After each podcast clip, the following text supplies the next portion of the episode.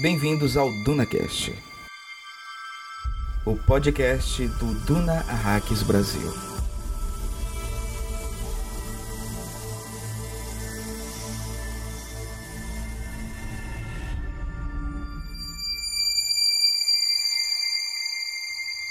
Você leu que Muad'Dib não tinha ninguém da mesma idade para brincar com ele em Caladan. Os perigos eram imensos, mas Muad'Dib teve de fato maravilhosos instrutores companheiros. Havia Gurney Harlick, o guerreiro trovador. Você irá cantar algumas canções de Gurney ao ler este livro. Havia Tuff Howard, o velho Mentat e mestre dos assassinos, que infundiam o medo até mesmo no coração do imperador Padishah. Havia Duncan Idaho, o mestre espadachim dos Gnazes. Dr. Wellington Yue, um nome de negra traição, mas de conhecimento luminoso. Lady Jéssica, que orientou o filho na doutrina Bene Gesserit. E, naturalmente, o Duque Leto, cujas qualidades como pai, havia tempos, eram menosprezadas. Excerto de A História de Muad'Dib para Crianças, da Princesa Irulan.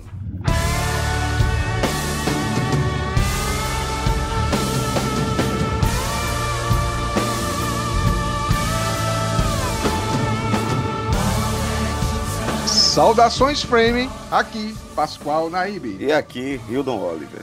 Se os desejos fossem peixes, atiraríamos nossas redes ao mar. E aqui é o Roberto Norato e eu quero acreditar. Bem-vindos a Arax e bem-vindos ao DunaCast. O DunaCast vai ser o podcast que irá analisar detalhadamente todos os 48 capítulos do livro Duna e suas 680 páginas.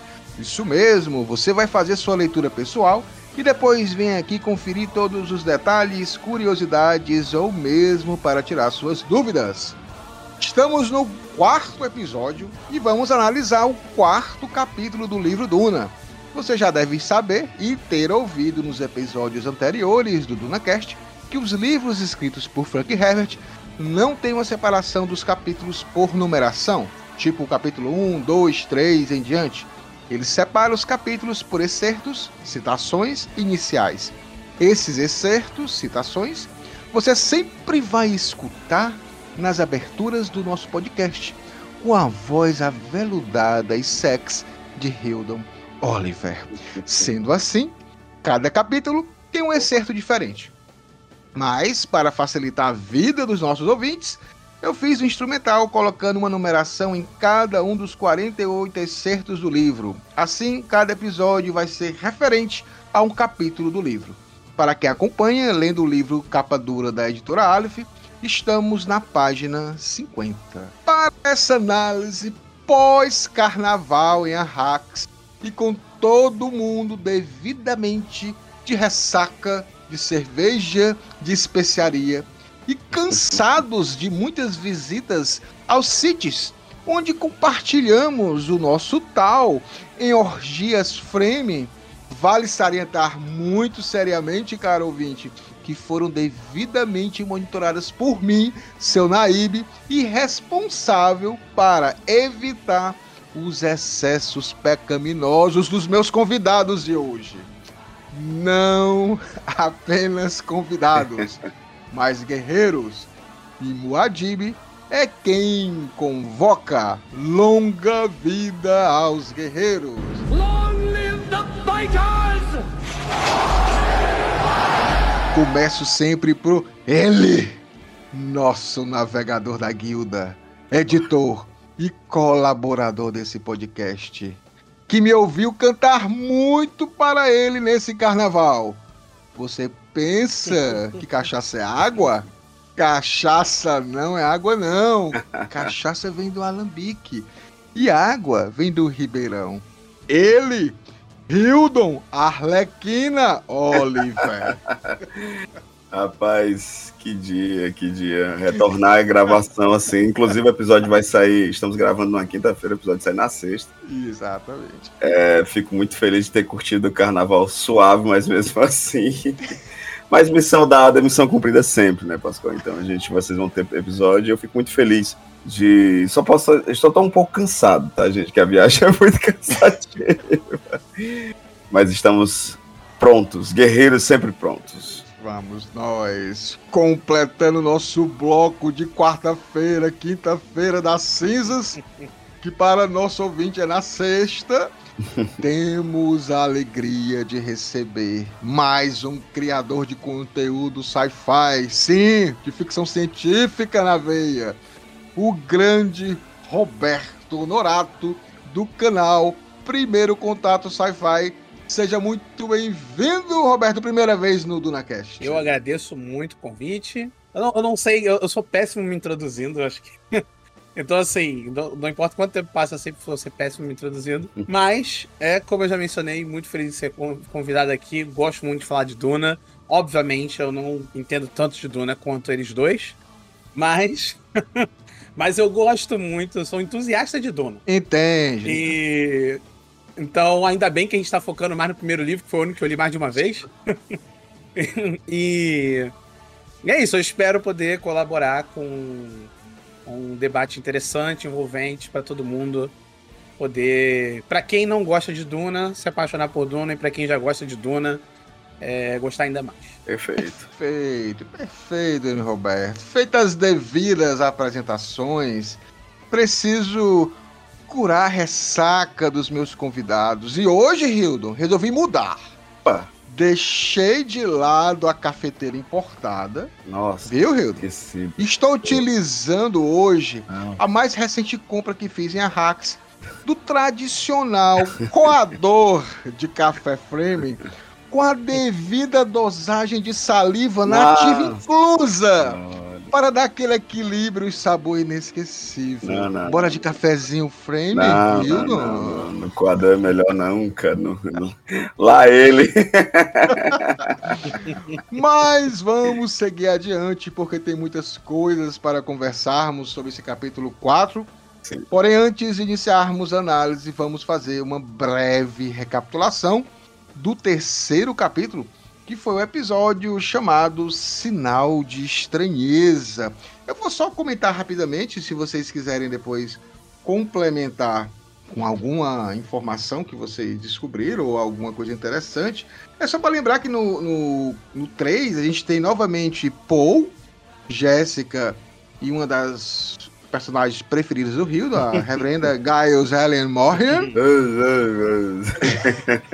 Elas estão. Com, eles estão conversando, né? E o Paul ele passou pelo ordalho, por aquele teste, aquela aprovação para ver se ele era humano ou não.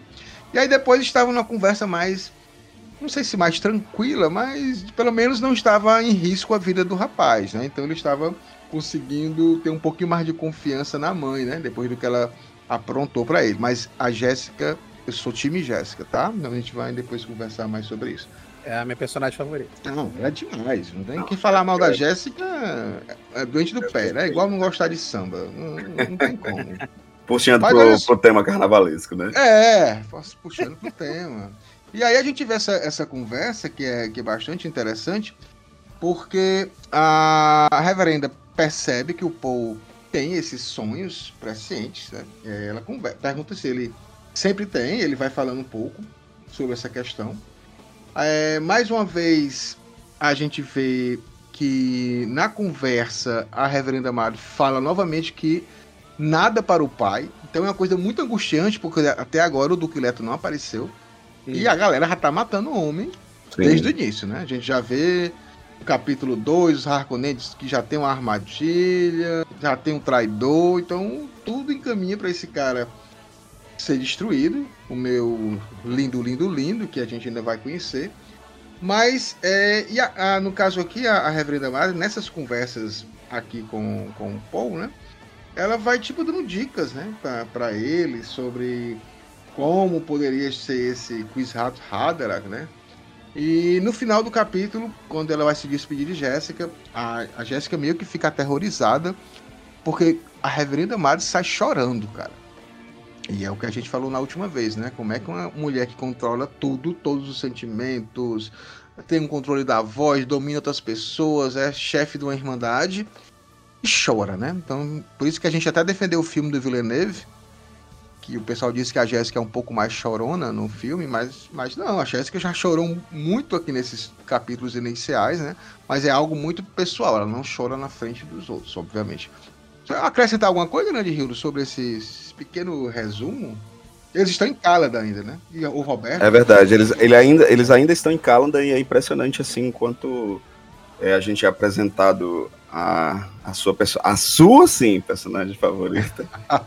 Mas é, ela sempre é apresentada com esse, esse ar poderoso, né? Esse ar de quem sabe, de quem tomou todas as decisões, de que tudo está em sua palma, na palma de sua mão e no fim ela simplesmente se entrega à, à dor, né? Ao chorar, ao saber o que ainda está por vir.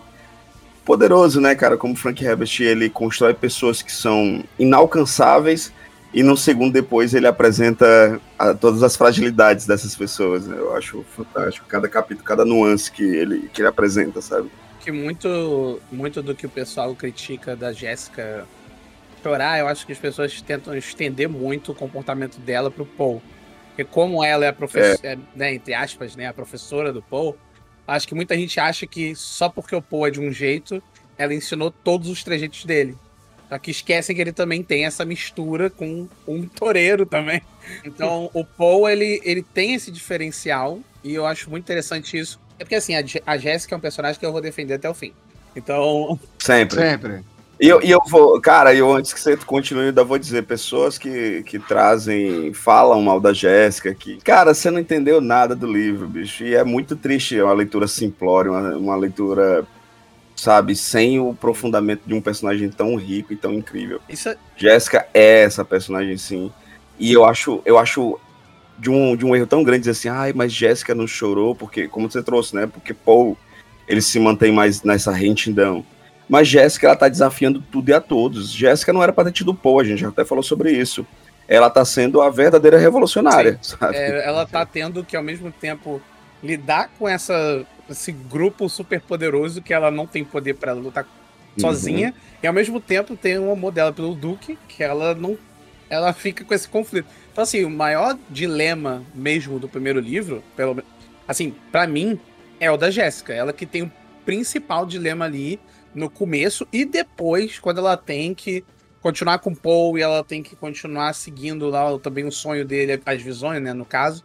Então eu acho que a, a Jéssica para mim ela funciona muito como uma protagonista. Sabe, o Paul, ele é o personagem que mais aparece, mas para mim, se você tirar a Jéssica da história, a história vai ficar um vácuo enorme ali, se você tirar a Jéssica. Por isso que quando, quando a gente mencionou sobre o filme, dessa comparação da Jéssica chorar, a minha única uh, crítica, assim, em questão de elenco, é que eu acho que a Jéssica apareceu pouco. Sim, acho também. que ela tinha que aparecer muito mais. Também, também. Tinha que aparecer mais, mostrar o lado guerreira dela também, que é muito, que é muito, que é muito massa.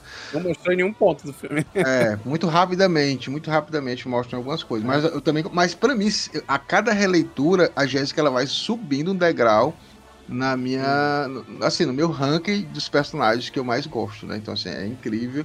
E eu, já, o meu Duque Leto Leto Leto que eu amo é o segundo que eu mais gosto, mas eu acho que a Jéssica tá começando a chegar perto dele e aí vai ser a minha linda, linda, linda, mas tá, tá, tá chegando lá. Mas olha só, é, feita aqui a nossa recapitulação, né? Precisamos passar para nosso quadro semanal de informações sobre o universo de Duna, Notícias do Império.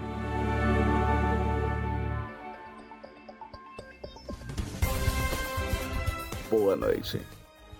Esse é o Notícias do Império, aqui no Duna Hacks Brasil.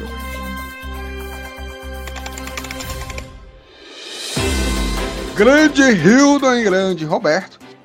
Aqui novidades mesmo, assim, a gente não tem. Villeneuve ainda consegue deixar tudo assim no segredo, ninguém sabe o que, é está acontecendo. A gente lembra como foi na primeira parte, né, pastor? A gente lembra quando foi na primeira parte. Era Agora, muito difícil.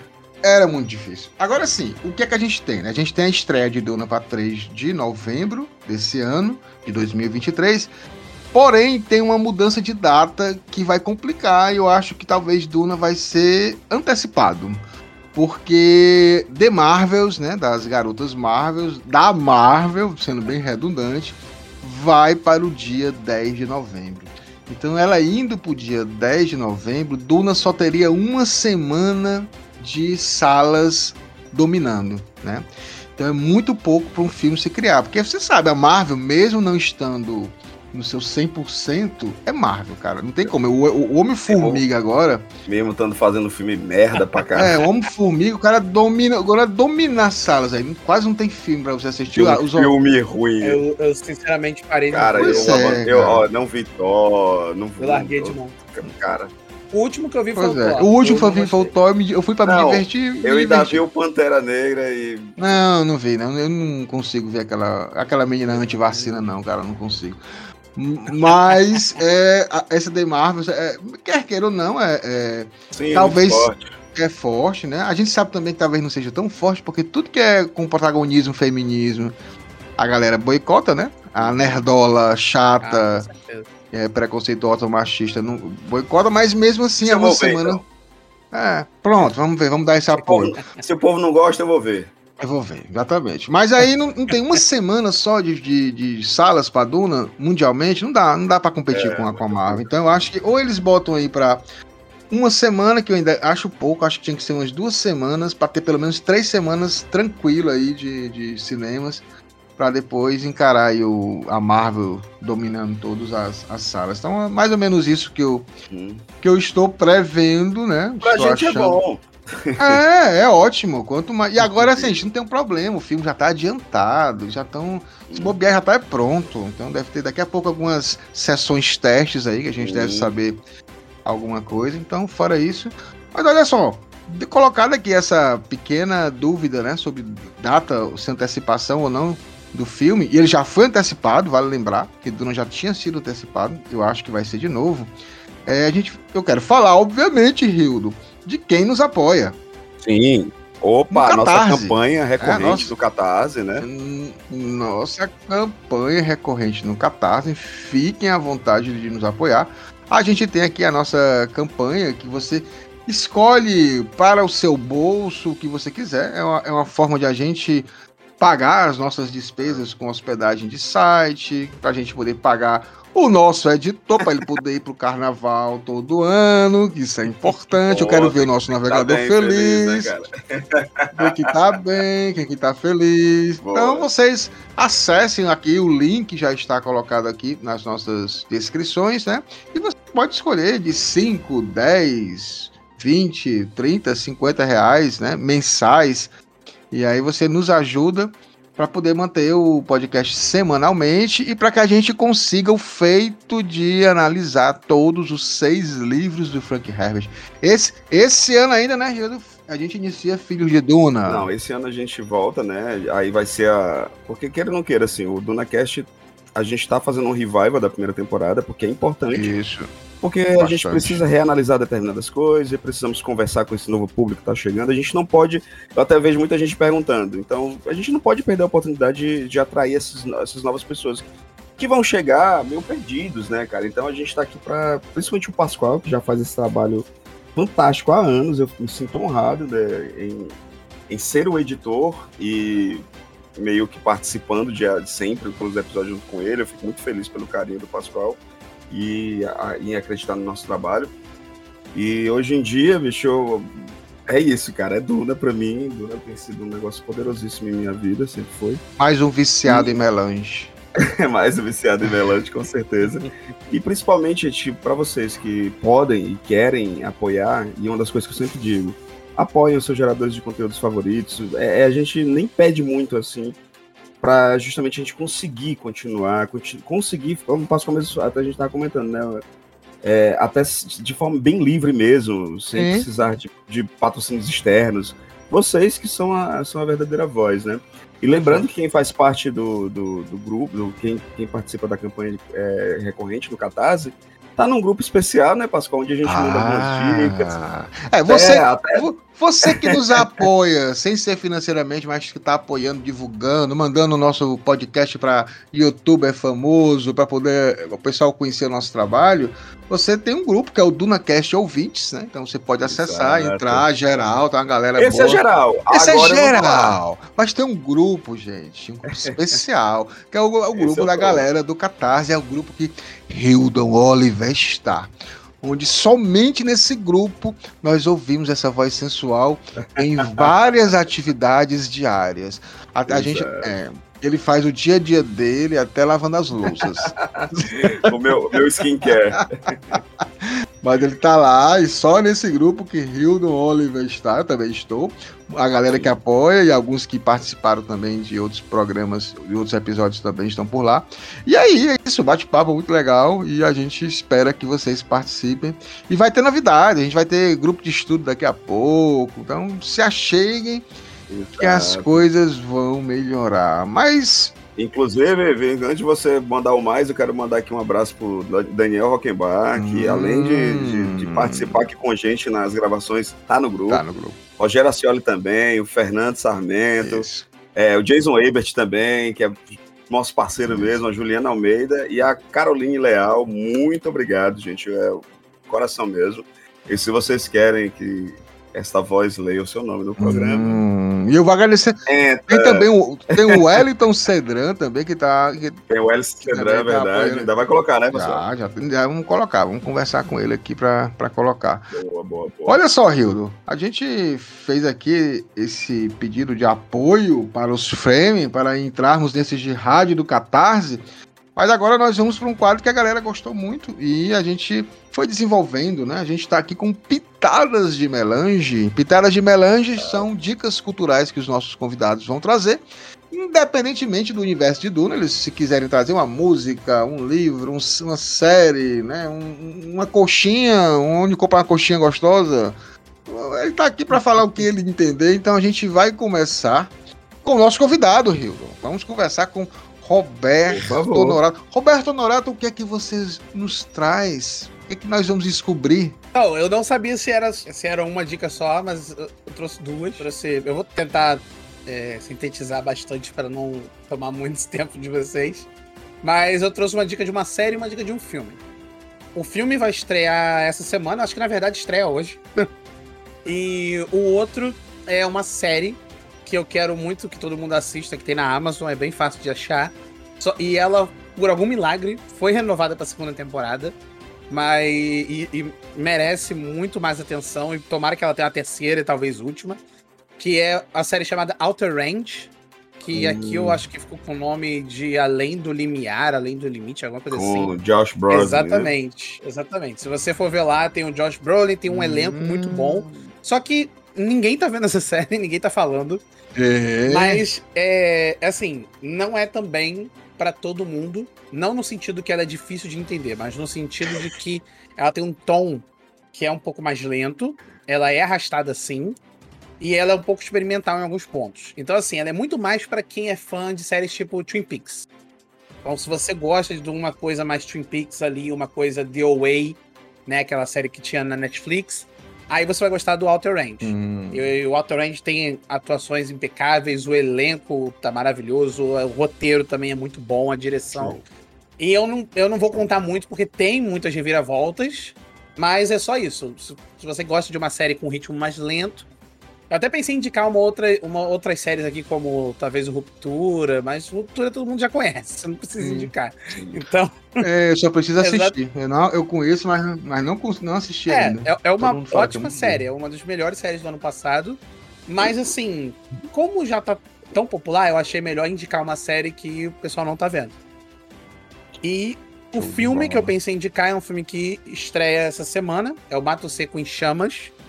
Uh, o nome inteiro do filme é esse, Mato Seco em Chamas. É um filme nacional, é do Adilei Queiroz. Hum, é, é um, um, diretor que é como né, o meu canal de ficção científica, eu tô focando em ficção científica.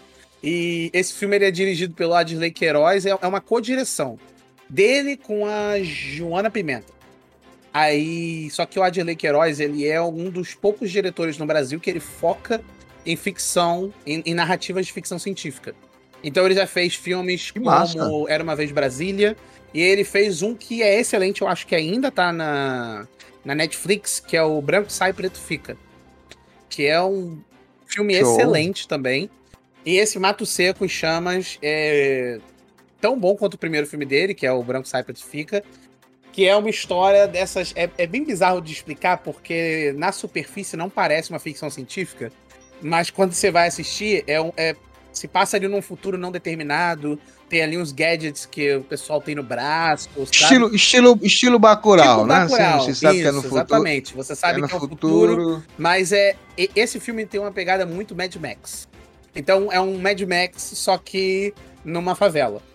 E é, é sobre essa e se passa em Brasília. Tem um toque de recolher, a cidade está dividida ali, né, tipo por uma barreira. E as protagonistas é um grupo de mulheres que descobriram, né, um- um- um- uma passagem de petróleo e elas fizeram uma refinaria no meio do caminho entre a cidade e a favela. Então elas criaram toda uma comunidade em volta disso. É a, é a favela do Sol Nascente. E aí o, o, o, o filme ele vai entre passado e futuro, entre a história delas contando como elas fizeram isso e o futuro delas presas, porque obviamente isso deu errado. Então, excelente Show. filme, maravilhoso. Até quem não gosta de ficção científica, Ah. a ficção científica fica meio no fundo. Então, quem não liga muito pra parte de ficção científica, vai amar, porque é, é um dos melhores filmes eh, nacionais que eu já vi. E quem gosta de ficção científica vai gostar, porque tem os elementos. Então, vai agradar todo mundo. Fiquei curioso, fiquei curioso. Vou até, Muito vou bom. até assistir o outro aí da Netflix, o atrás também. Muito, muito, muito É, legal. o branco sai, preto fica. Hum. O, an- o anterior, que tem na Netflix, e o novo é o Mato Seco Show de bola. Aí, grande Rildo. Ótimas dicas. Cinema nacional, é Ah, importante. fantástico, né? fantástico. E a sua, Hildon Oliver? Rapaz, eu vou indicar, inclusive, uma- vou dar os parabéns para essa iniciativa da editora Conrad, né? A editora Conrad, ela fez parte de muitos leitores de quadrinhos nos inícios dos anos 2000, porque é ela que traz essa força dos mangás pro Brasil, né? Com Cavaleiros Zodíacos, Dragon Ball, Dragon Ball e tal. E ela, durante um período, ela, infelizmente, a administração, algumas outras coisas, ela acabou meio que quase falindo, né? E ela, recentemente, ela volta com tudo numa pegada mais em edições, em produções europeias, algumas, é, muitas coisas nacionais. O próprio Thales Rodrigues aqui de Fortaleza lança o seu Maia Anabelle umas edições integrais, bem bacanas. E eu quero trazer aqui um, um- um outro passo fantástico da editora Conde, que é o HQ para todos. É, A Conde ela tá lançando num formatozinho americano, um magazine, né, com a média ali de seus 40, deixa eu ver são 48 páginas, se não me engano. Até verificar aqui, calma. Mas é isso sim, é... não, é menos, menos. 30 páginas, 32 páginas, essa média. Que eles trazem várias, várias histórias, já tá no, já no segundo, já, tá, já tem programado mais dois volumes desse HQ para todos, inclusive do Miguel Ancho Prado, e um HQ também do Jefferson Costa, eh, que saiu há cerca de 20 anos atrás, eles introduzem uma história, vão introduzir uma história nova, mas eu quero falar de um HQ chamado A Sala de Espera da Europa, da Ime de Jong, né? Ime de Jong é, é, a Ime de Jong, ela tá bem bastante conhecida aqui no Brasil, porque saíram algumas HQs dela pelo Poc Nankin, inclusive, com, com roteiros do Zidru, que é a obsolescência programada dos nossos sentimentos. Saiu o táxi dela também, vai sair, sair um outro, um outro HQ que eu tô até esperando chegar. E, cara, esse é A Sala de Espera da Europa fala justamente uma história sobre refugiados, né?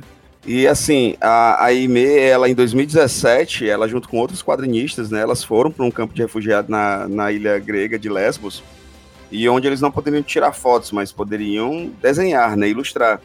E ela meio que faz, cria uma história em cima dessa visita dela, conhecendo algumas dores e, algum, e queira não queira alegrias dessas pessoas também que estão ali é, nessa, nesse local em Lesbos, que é a sala de espera seja para voltar, seja para conseguir subir, até como o personagem fala, né? Eu quero subir, né? Porque a economia aqui na Grécia não está muito boa, então eu quero subir, ou seja, eu quero ir para a Europa mais acima. É, e quanta gente acaba não pensando nessas dores, nessas famílias, né? Então acho que obras assim são super importantes. Uma capa poderosíssima, acho que quem lembra das questões dos refugiados vai sim se emocionar com a capa. E o nome é, é forte, né? A sala de espera da Europa. Quantas pessoas estão esperando para que as suas vidas possam retomar, né? Retomar de alguma forma. Uma HQ documental, mas muito, e muito rapidinha a leitura e ao mesmo tempo te deixa várias reflexões de, de dores do outro, né, cara? Fantástico. Eu, e, e parabéns a Conrad por esse por essa iniciativa, né, do HQ para todos. Ótimas dicas, tanto do Rildo como do Roberto Norato. Um para ler, um para assistir no cinema. Já estou aqui devidamente anotado. Depois a gente repassa essas dicas para vocês. Então, estamos aqui finalizando o nosso quadro Notícias do Império e vamos agora para a análise do capítulo 4.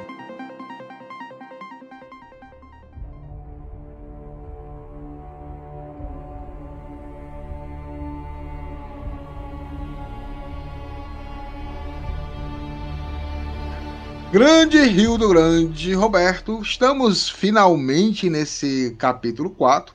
Continuamos em Caladan. Mais uma vez a gente tem um excerto feito pela princesa Irula. Não sabemos ainda quem é essa princesa, de quem é o pai, quem é a mãe, até agora. Mas todo mundo fala que parece que ela é uma grande fã do Muad'Dib, do Paul, né? Porque ela escreve sempre sobre ele. Mais uma vez a gente tem a confirmação que Paul Atreides é esse Muad'Dib, mas a gente não sabe quando é que vai acontecer essa transformação, essa mudança de nome. Mas a gente vê aqui, nesse excerto, um pouco da vida do menino Paul. As pessoas. As meninas. Os meninos. Menino, é, o menino Paul. Porque o Hildo ele tem um preconceito com o menino Paul. Porque o menino Paul aqui, olha como é triste, cara. Eu fico triste, eu me emociono ao ler isso aqui. Porque. não tinha amigos. É, não, cara, não Ele é tinha é amigos. Os amigos dele. Exatamente. É. Mas sabe, Pascoal, sabe o que que menino Paul tinha? É. Vou lhe dizer. É. Oh, as garotas galacianas fazem amor por bidicianas, por um gole d'água as arraquinas, mas se deseja as damas, vorazes como chamas, tem de provar as caladaninas. Era, era, era danadinho. Faltou isso no filme. Dana... Faltou, faltou. Ele era o danadinho Paul também. Danadinho Paul. também ia lá atrás das meninas. O Duke e a Jéssica que não sabiam.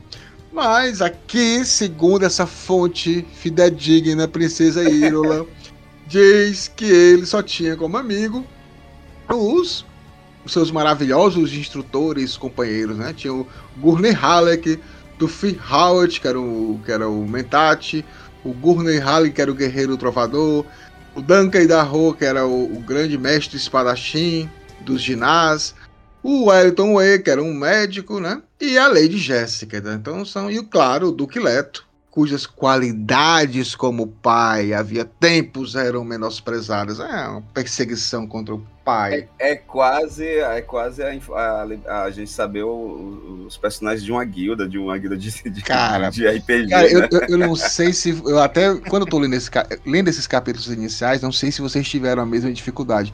Eu tinha uma dificuldade enorme de saber quem era Gurney Halligan e Tuffy Howard. Pra mim, é um nome muito parecido. Primeiro que eu não sei nem dizer esse nome. Primeira vez que eu li Duna, eu era assim com os nomes. Eu, eu, eu fui lendo, e aí eu fui ignorando. E eu fui só tipo assim: tem um cara que ele sabe de armas, tem um cara que toca um negócio, tem um cara que faz isso, tem um cara que faz isso. Aí eu fui ignorando, eu fui pelo contexto da ah, cena.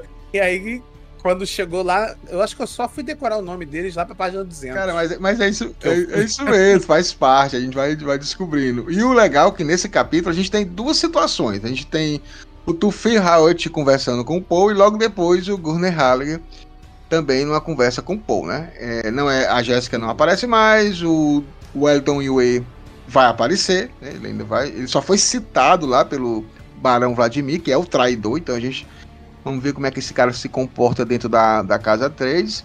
É, é engraçado que ele já é mesmo assim.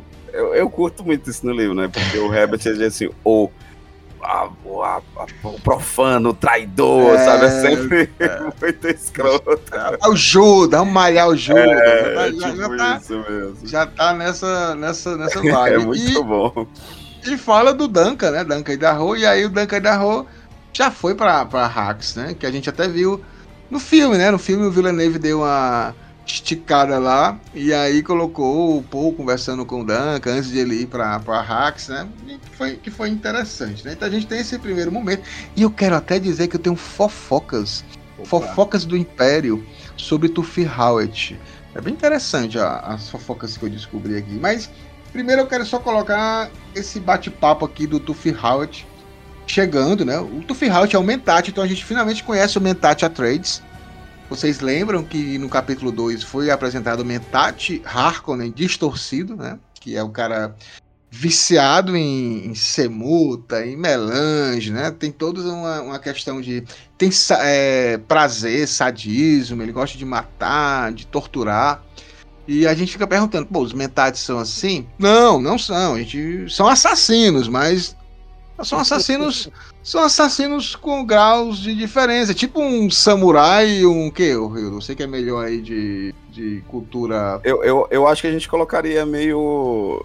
Eu acho que nem dá pra assim, mas, por exemplo, um, a gente tem um samurai, né? Um, que é um... Ronin, um Ronin um samurai. É, aí a gente tem o Ronin, só que esse, o, o Ronin dos Hakoni é um Ronin, além de Ronin, ainda é drogado, é. né? É o ninja, é o ninja, não sei. Mas, mas o, o, o, o Tumentati. colocar um Ronin drogado. Vai Pronto. E o, e o, e o Jaltufi é um samurai, é o cara que vai matar, mas tipo, pô, tenho que matar porque é meu dever, obrigação, pragmatismo. Mas é o cara que até colocaria medo no imperador. É. Né? E, e, isso, isso, Roberto, é uma coisa bem interessante. Porque assim, no início aqui da, do bate-papo, né, ele vai chegando. E aí é salientado, o Frank Harris salienta muito a velhice dele, né? Ele é um cara desgastado, são três gerações servindo as A3, né? Ele serviu ao avô é. do Paul, está servindo ao Duque Leto e agora tá lá em treinamento com, com o Paul, né? Com, né? Já... É, e, e, é legal, é legal também como o próprio Villeneuve ele coloca, né, o, o Tuffy Howard no filme, e você fica assim, caraca, esse velho aí é, é, é, é desse jeito mesmo, assim. e porque é, como a gente, depois quando a gente para pra pensar no livro, a gente diz assim, é, realmente o Herbert falou que ele era é. meio acabadaço, né? Cabelinho branco, carinha de, de, urs, de ursinho. É muito interessante como o Frank Herbert, ele também brinca com essa coisa de lealdade, agora usando o Tofir, porque depois ele vai mexer muito mais nisso na narrativa, isso vai se transformar em um ponto essencial para poder compreender o resto da trama e também até os próximos livros. Essa coisa de essa mistura de, de governo, lealdade, de legado também, que essa coisa do, do Tufi trabalhar há muito tempo para a família Trade, sabe? Cara, e, e é, é, o que tu falou, é, é, lealdade, é o lema dos Atreides. A gente vai até falar como eles conseguem, né? Na, na, nessa conversa aqui a gente vê também o bate-papo do Paul mesmo com, com o Tufi, que eles começam a, a conversar, o, o Tufi chega e o Paul tá de costas ali para a porta principal, né? Que é uma das coisas que não pode ser feito, né? Ele foi treinado para tudo. Né? Lembre-se que nesse tipo de, de sistema político a galera mata por brincadeira, né? Por veneno, manda um cara lá, um caçador lá matar para ganhar uma recompensa, então o cara tem que estar tá preparado. E, e, realmente é isso, né? O Tufi é esse cara desgastado, mas perigosíssimo, como o Rildo falou. É um dos caras mais temidos da área. E aí eu queria só colocar um, um pequeno detalhe aqui do, do Tufi Halt, que é, que ele é um personagem, e aí eu digo de antemão, não é spoiler, ou você vai amar ou vai odiar. O Tufi Halt não tem meu termo, ou você vai dizer que ele é um Mentat da Apple, um MacBook, ou você vai colocar um Windows 93, sei lá, você vai achar que ele é um Windows 93, não funciona muito bem, né? Vocês lembram que o Mentat é um cara, é o um ser humano que através de drogas, principalmente o melange, ele conseguiu fazer com que a mente dele chegasse a um ponto que ele consegue superar qualquer tipo de, de máquina, né, de computador que a gente tem hoje em dia. Então ele consegue fazer vários cálculos e aí no, no filme o Denis Villeneuve ele teve um insight bem legal, que na hora que eles estão fazendo as computações, ele meio que sai, os olhos reviram, fica aquele olhar todo branco, né, leitoso no, no, nos olhos, e aí ele não está mais ali, ele está fazendo as computações e depois ele volta com, com a resposta. Então é uma escola, como tem escola Bene Gesserit, tem escola Mentat, que é que ela também é tanto homens como mulheres, tá? Não existe só Mentates homens, não. Mas é só para dizer que o Mentat foi uma inspiração do familiar do, do Frank Herbert. É, eu já tinha falado que anteriormente que as Bene Gesserit, Bene Gesserit eram uma inspiração né, nas dez tias católicas que ele tinha. Os Mentates foi uma inspiração da avó materna, que não tinha uma escolaridade formal, mas ela tinha uma memória fotográfica incrível e era muito boa com números, com matemática. Então ele se impressionava como uma senhorinha daquela, que não tinha, segundo ele, né, aquela educação formal, conseguia fazer cálculos incríveis. Então, a, a, então isso foi uma das inspirações né, da vida pessoal dele para a criação do, do, do Mentat. E aí, no caso, nós temos aqui Tufi Howard, né? É, curiosidades que a gente vai passando aqui para vocês. Mas olha só, gente. E aí a gente vê essa conversa. E aí o Tufi Howard começa a falar com ele sobre a questão. O, o, o, o Paul ainda está muito ansioso, porque a viagem está muito perto. Passou uma semana daquele teste da Reverenda Madre que teve com o Gonjabá. E aí ele começa a conversar com, com o Tufi sobre várias coisas, né? Sobre várias coisas que vão acontecer lá. E lá ele fica perguntando: ah, como é que, como é que ela. As tempestades são cruéis? Aí o Tufi vai falar: não, cara, são tranquilas, são 700 km por hora. Tiram teu, a tua carne e deixa só o osso lá lapidado. Eu, eu, eu, sempre digo que Duna é um negócio muito tranquilo, porque você chega no planeta e diz, cara, vamos dar uma voltinha. Você vai dar uma volta, se não colocar o traje estilador, você morre desidratado em pouco tempo. Se você andar um pouquinho mais, vem um verme e te engole. Ou então você tá vindo, vê uma tempestade de Coriolis, arranca a carne dos teus ossos e tudo desaparece. Tudo tranquilo. Tudo né? tranquilo, né? então é uma coisa bem, bem legal. Né? Então é, é uma das coisas também que é, que é colocada aqui, né? Sobre essa questão do planeta ser o inimigo. Que é uma, da, uma das coisas que a gente pode até comentar, que é uhum. muito de colonizador, né?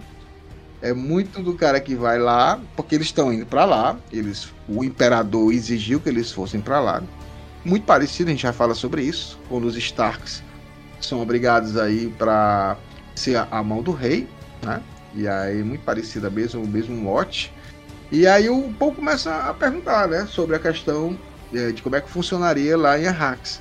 E, e o Tufihat, em vários, em vários momentos, ele fala, cara, o, o seu planeta, o planeta que é seu, você vai para lá, tem que se preparar. Então, a gente começa também a perceber esse ar colonialista, porque a gente imagina que nesse início aqui, tá? Que é muito bem contra o mal, né, Roberto? Parece que o Frank Herbert está colocando que os Harkonnens são os maus, os, os Atreides são os bonzinhos, mas a gente começa a ver umas pontadazinhas, umas pitadinhas de colonia, colonizador também com os Atreides, não são. É, no começo fica até parecendo que o Frank Herbert está colocando os Atreides como heróis, assim. É, tipo, oh, nossa, eles é, vão salvar né? esse planeta maldito. Mas é, é Isso, é. Pra quem tá nesse ponto ainda do livro, não é tão óbvio assim. É, é bem mais complexo e o Herbert ele sabe exatamente o que, que o leitor tá imaginando nesse ponto do livro. Você acha que é uma das forças do Herbert é ele escreve um capítulo pensando, tipo, Provavelmente vocês vão é, imaginar isso aqui de uma forma negativa, mas eu vou depois dar. É que eu, eu tô tentando ao máximo não dar spoiler, é muito difícil. é muito difícil, é verdade. Ryudo, e olha só, é tanta, é tanta essa Oi. questão mesmo que, que na conversa, como é uma conversa com o Paul, assim, é uma conversa mais aberta, não precisa esconder precisa ser educado, não precisa ser formal, como estaria numa conversa com outro, sei lá, outro nobre, né? O, o, o, o, o uhum. Paul, ele pergunta dos frames, né? E aí o, o, o, o Tufi fala, ah, cara, ele diz assim, pouco diferem da gente, né? Dos, da, das pessoas. Dos Graben e das Pias, que a gente vai falar um pouquinho daqui a pouco. Todos usam aqueles mantos volumosos e esvoaçantes, e em espaços fechados fedem que é um horror são aquelas roupas que vestem chamadas trajes tiradores e que reaproveitam a água do próprio corpo. Cara, é porque a gente então... também vem no, no, no, no, depois assim de ler muito e entender o povo frame, né? A gente não vai dar spoiler mais uma vez. Sim. Mas isso pra gente que tá acompanhando e tá ouvindo o que são os, os, os trajes, os frame, cara, tu imagina que os, todos os teus dejetos Sim são, passam por um, um processo junto ao seu corpo. Tem vários tubulações, que até hoje eu acho bizarro isso. Esse conceito para mim é fantástico. E você fica imaginando o odor disso, né? Quando a gente brinca do café Fremen, né? Na, na abertura dos episódios. É, é isso, gente. É a água que tem. E você não pode né, desperdiçar água. A água é um recurso riquíssimo, caríssimo.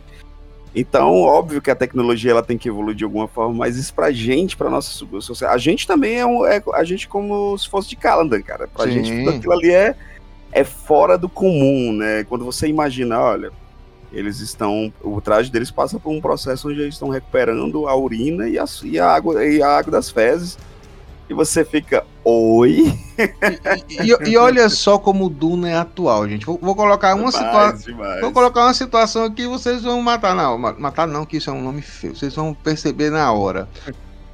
Yanomamis, né? Os caras estão lá sendo explorados por uma galera que acha que eles não merecem estar lá. São gentalha, fanáticos, ficam ali só rezando, que em contato, em comunhão com essa natureza, que é papinho, que não tem que preservar nada não, tem que destruir para poder ter lucratividade.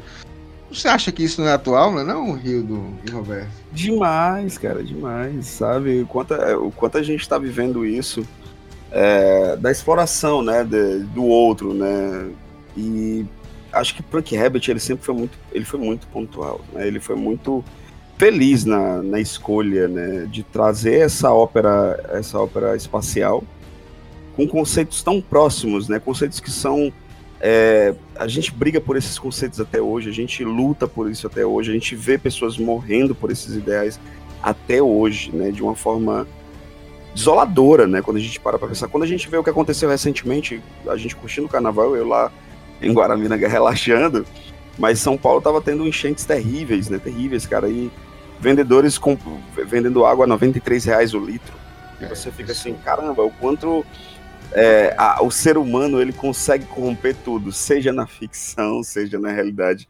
A gente tá repleto de, de pessoas muito podres, cara. E infelizmente é, foi uma das coisas que eu converso muito com o Pascoal, né? Pra gente não desistir de, nunca do, do projeto, porque, meu irmão, tem muita gente merda querendo que a gente desista, para eles poderem ter acesso e liberdade total de fazerem o que eles fazem de melhor, que é nada, que é destruir, sabe?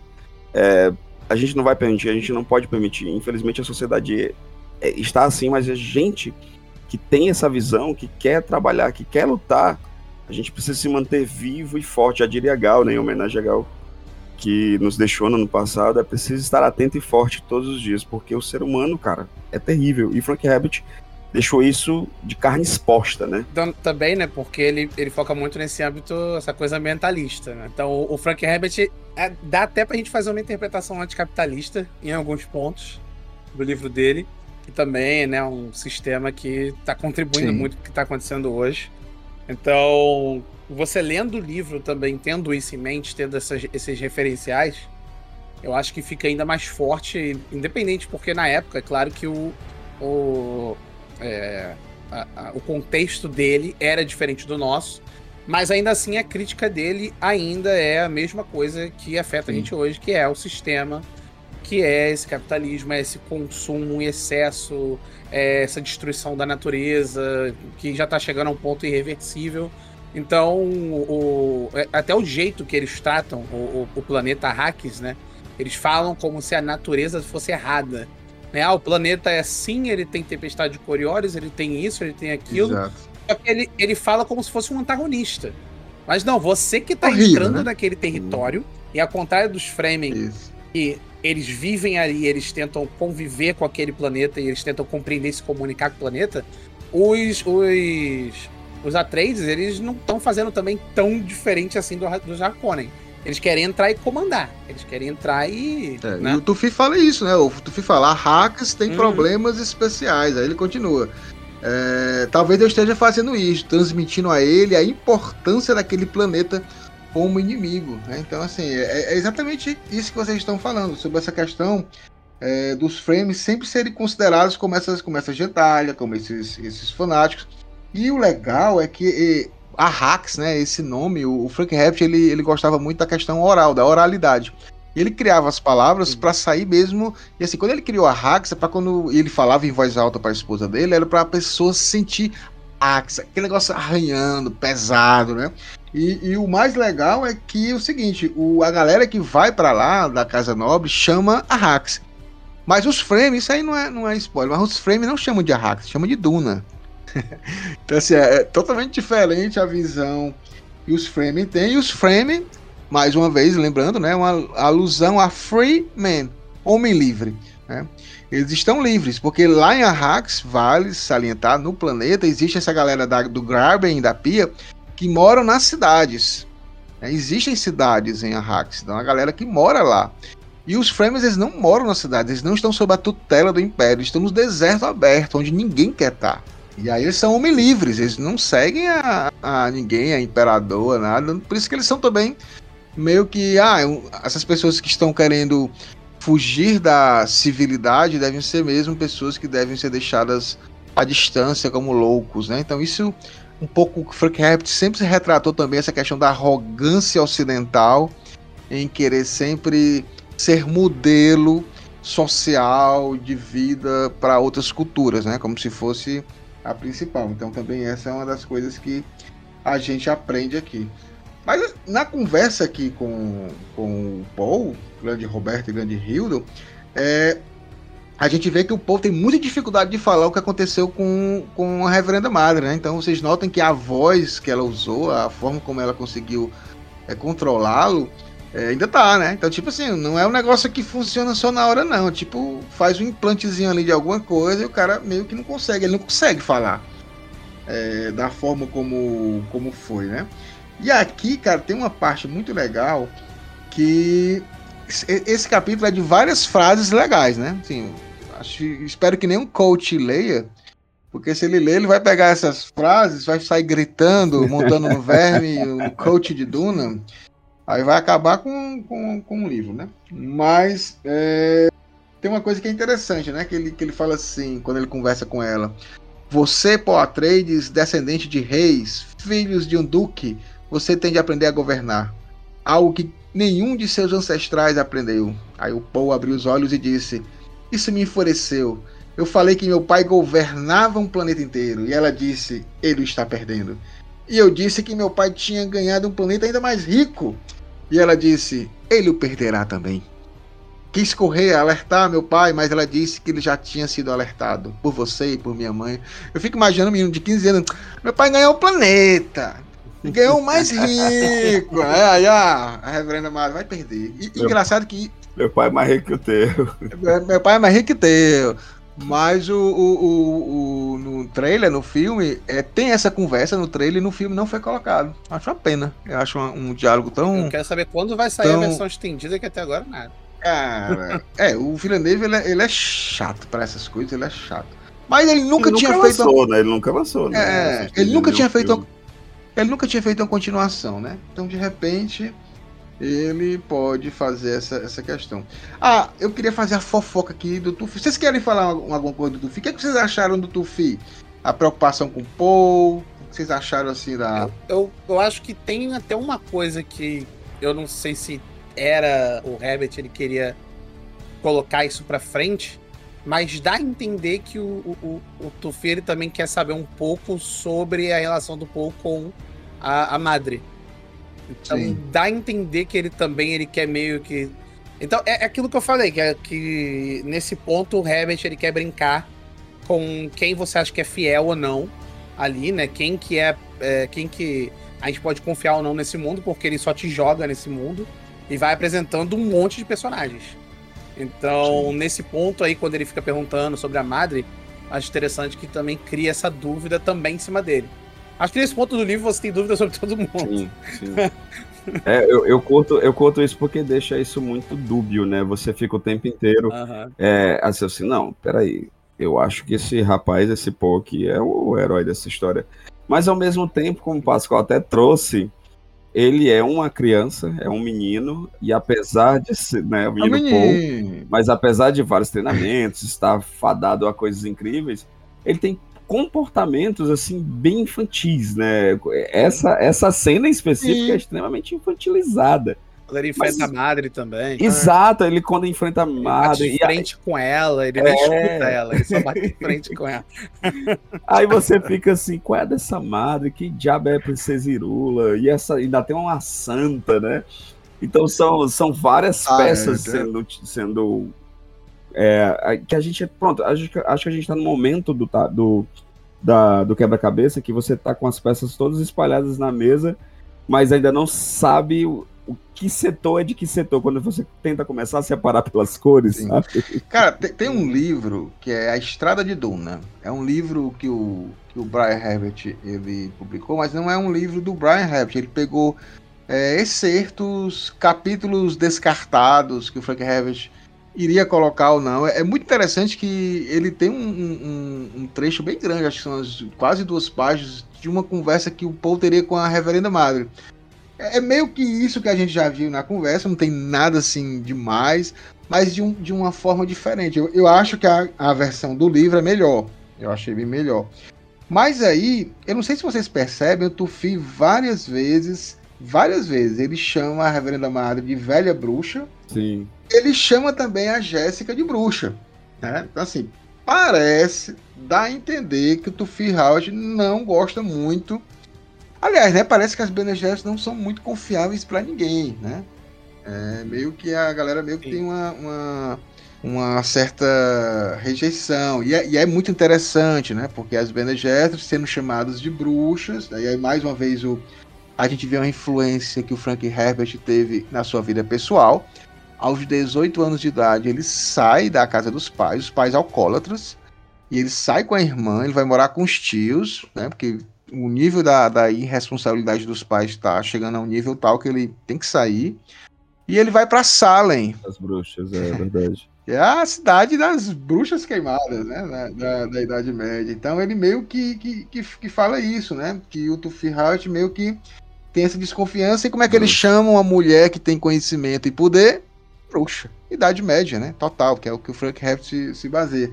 E aí eu tenho uma fofoca. A fofoca sobre o Tufi Hart. Cara, o Tufi Howard, a gente tem algumas informações assim um pouco dúbias ou não, mas eu gostei dessa. É do, do, do da Duna Enciclopédia.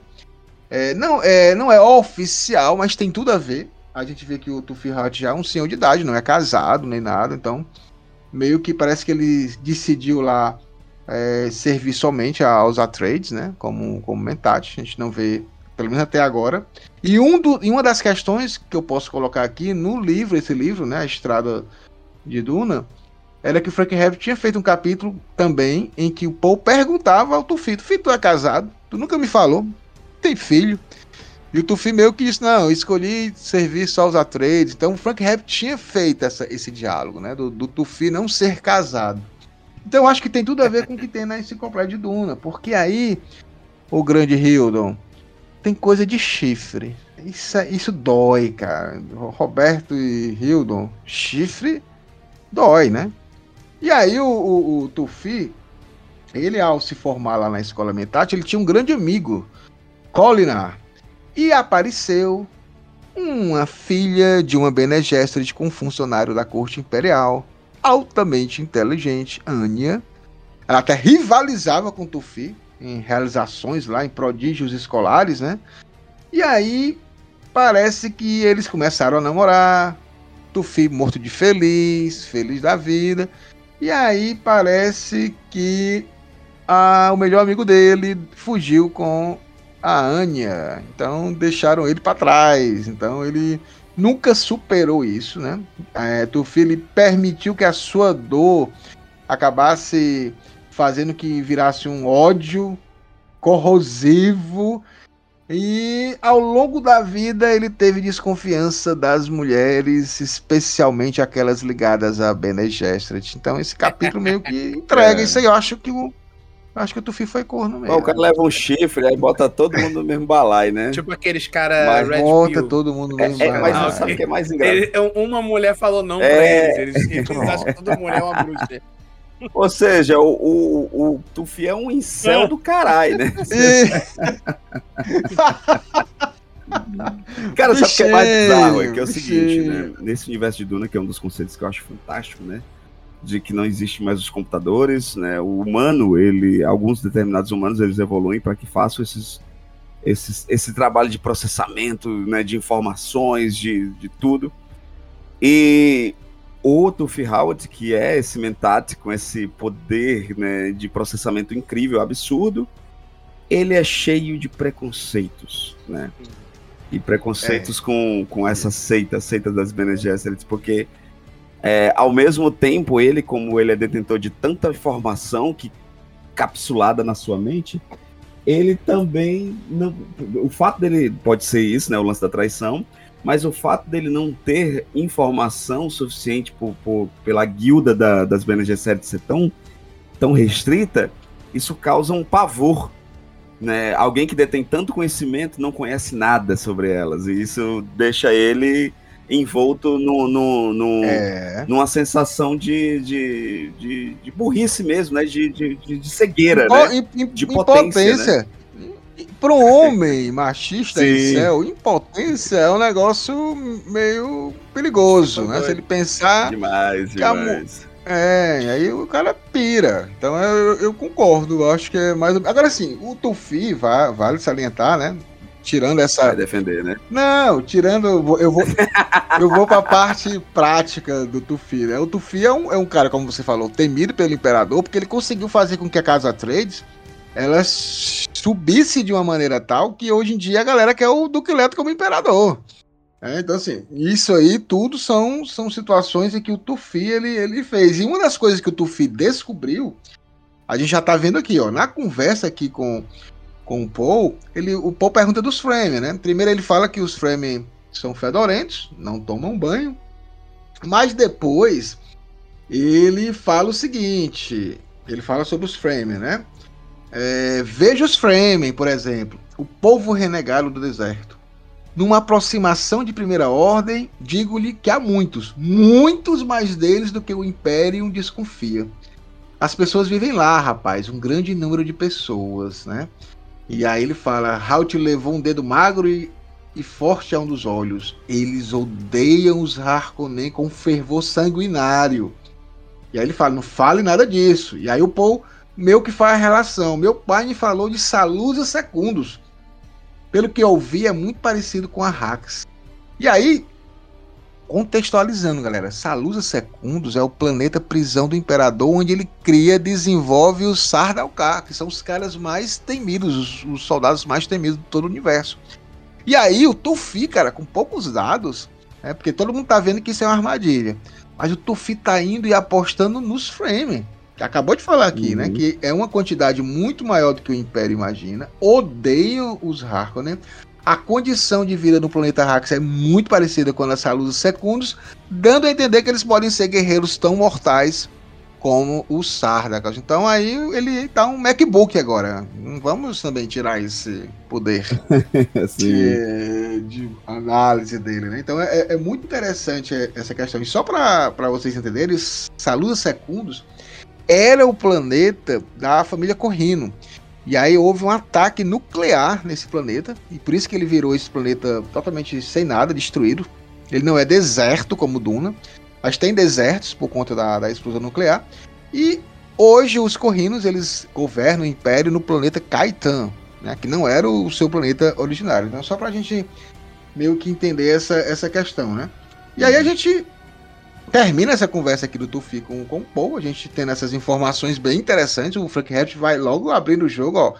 Tem uma armadilha, mas eles estão indo para lá porque tem uns frames que pode dar uma ajudinha, né? E aí, Hilda, eu acho que você vai gostar desse cara. Chegamos a Gurney Halleck.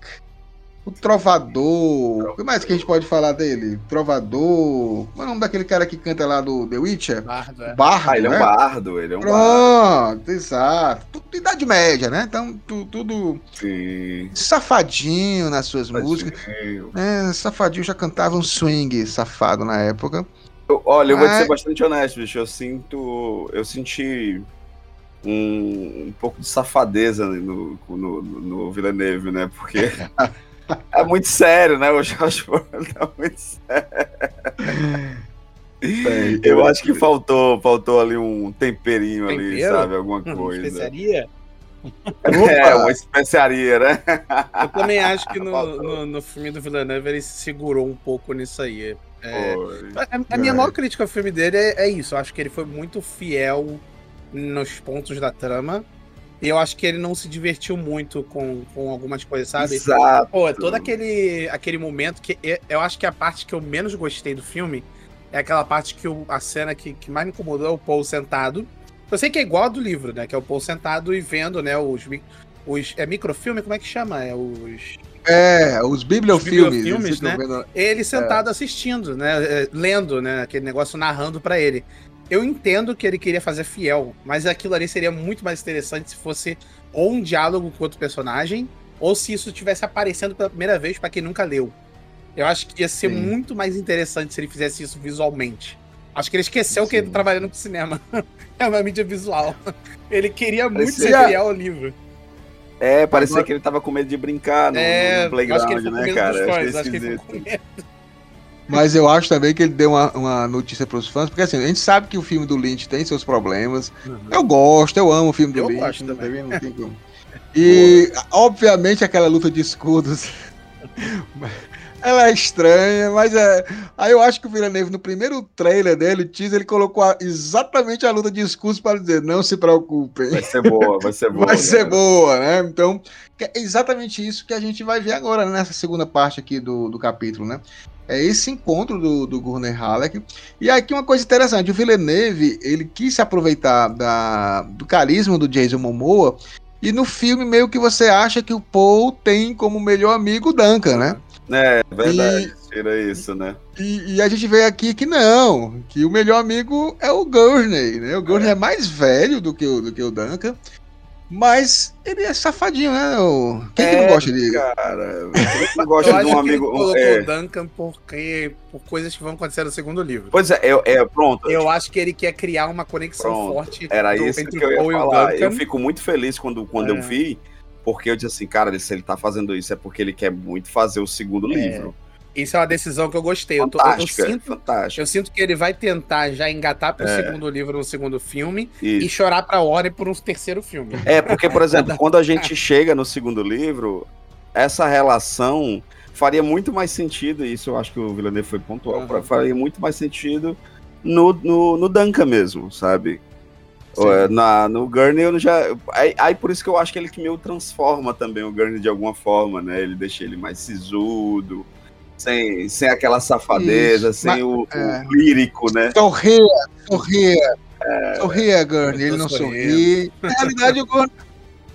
É, o Gurney é esse cara, brincalhão. É o cara que é... mata rindo. Exatamente. Né?